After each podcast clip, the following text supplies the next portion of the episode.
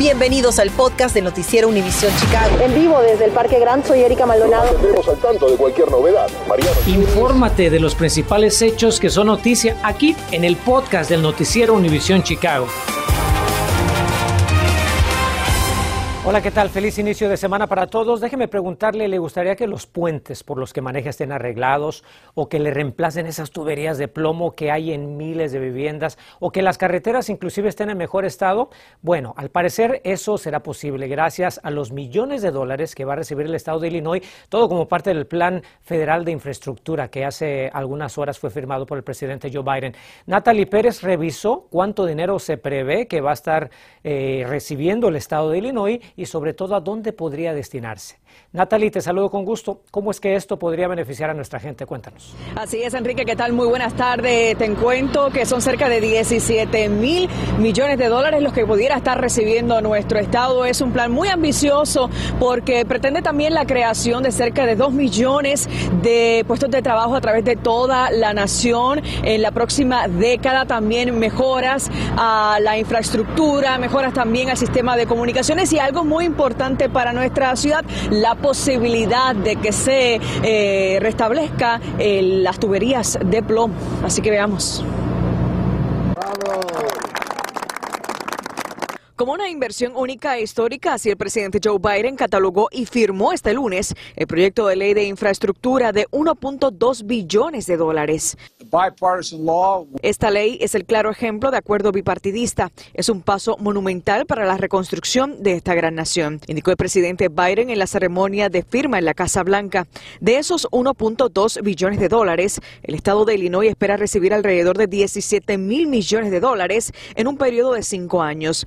Y es que con dicho plan de infraestructura se pretende mejorar desde el transporte público, mejorar el sistema de autopistas, puentes, acceso a la Internet, así como la participación en la industria automotriz en el mercado de automóviles eléctricos. Pero, ¿cómo beneficia al estado de Illinois? Analizamos la repartición de fondos y se estima que cerca de 1.7 mil millones de dólares serán destinados para reemplazar el sistema de tuberías de plomo que transportan el agua desde las grandes cañerías hasta aproximadamente 360 mil hogares en Chicago, un tema prioritario para nuestra ciudad y que durante años ha sido peligroso para la salud de los residentes.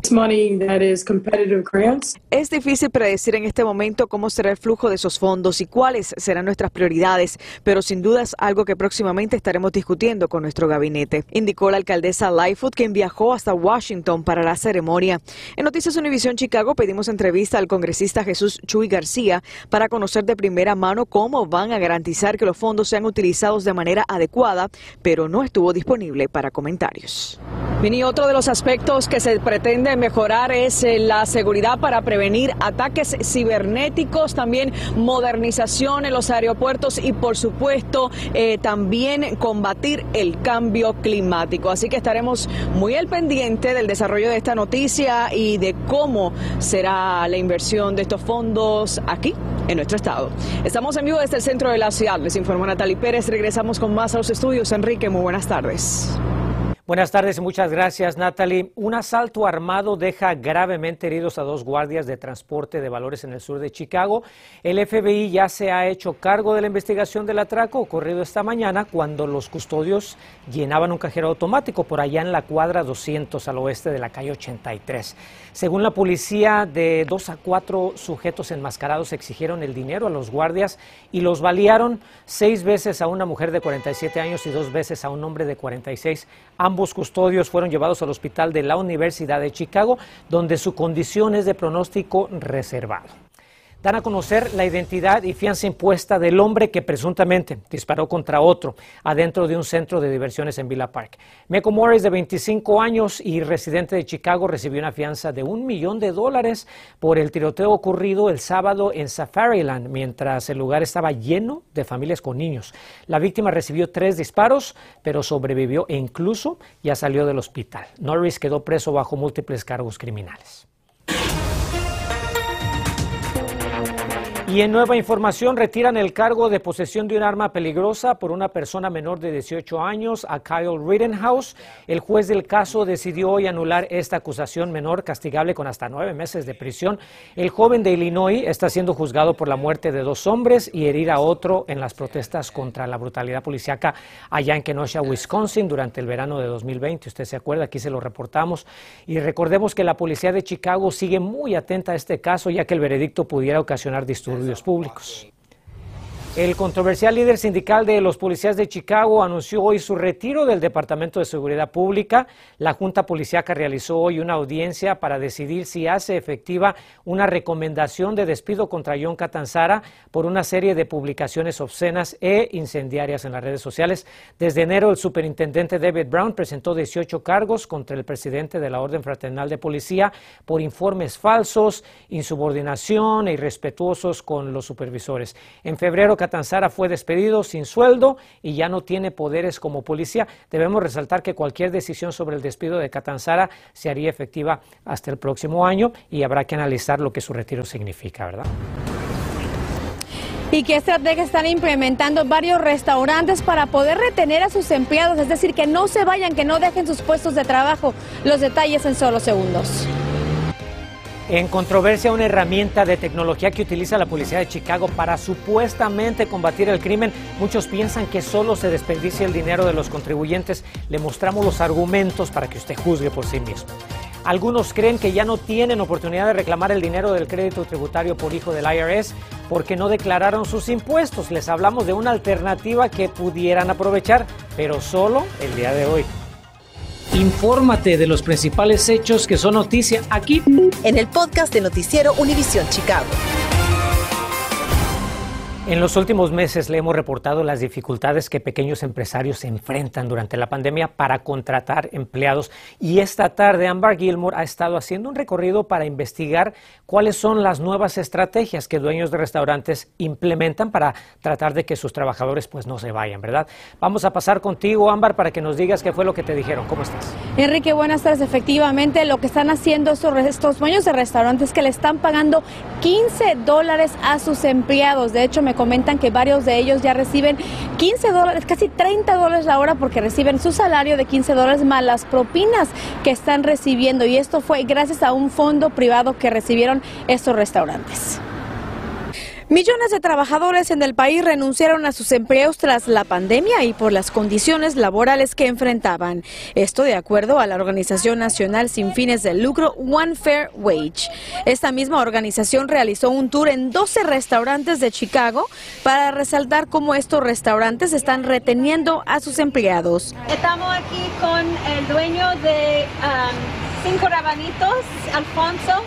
Honrando y reconociendo dueños que eran parte del programa High Road Kitchens, en donde dimos fondos a varios dueños de restaurantes para que como, como a eh, aumentan sus salarios a 15 más propinas y también para dar comida a la comunidad. El tour inició a las 9 de la mañana.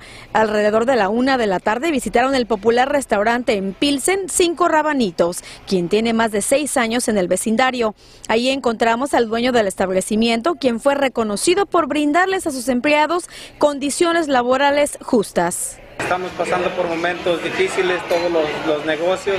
Estamos tratando de ir, irnos al, nivel de lo que la ciudad requiere, pagarles el mínimo, pero estamos arriba del mínimo nosotros pagándoles a ellos y tratándolos excelentemente bien a todos. Agregó que sus trabajadores reciben casi 30 dólares en parte por el salario y las propinas.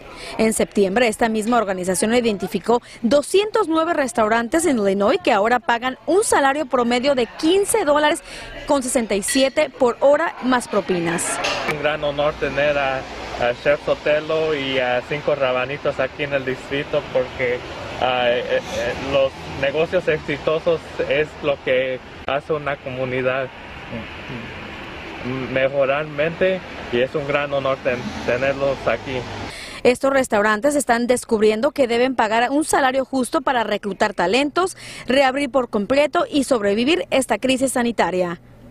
Entendemos que, muchos no queremos trabajar todavía por el, el, COVID, pero estamos teniendo todas las reglas necesarias y, la, y cuidado necesario para poder no contaminarnos unos con los otros.